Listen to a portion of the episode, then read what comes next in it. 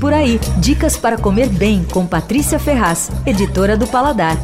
Nessa onda de padarias hipsters, tem a Fabrique em Higienópolis, que anda fazendo o maior sucesso. É um misto de padaria e café. Tem pães de receita francesa, como a baguete tradicional, que ali é, tem casca bem dura e uma aparência meio rústica. É feita com fermentação natural, é bem boa. O pão de campanha também é ótimo, tem uns outros pães com castanha, cacau e tal. Ah, e tem aquele pão rústico redondo e enorme chamado miche, um clássico da padaria Polene em Paris. Bom, depois vem as receitas italianas, tem ciabatta, focaccia, mas eu prefiro ali as, as receitas francesas. E os folhados são espetaculares. O croissant e o pão de chocolate são são assim levíssimos, daqueles que você come no dia seguinte ainda está parecendo que foi tá fresquíssimo.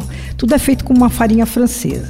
O dono da fábrica é um economista, ele é filho de um padeiro português, e ele relutou para entrar nesse ramo. E ele foi só aprender panificação em Chicago, quando estava lá fazendo uma coisa de um curso de economia, e aí no fim bandeou pro lado da panificação. Bom, a outra atração na fábrica é o café. É, eles funcionam também como uma nanotorrefadora, eles torram e moem grãos ali mesmo.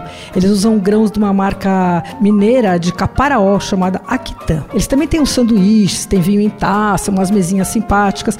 Não por acaso a padaria vive lotada. A fábrica fica na rua Itacolomi 612 em Higienópolis. Você ouviu Por Aí. Dicas para comer bem com Patrícia Ferraz, editora do Paladar.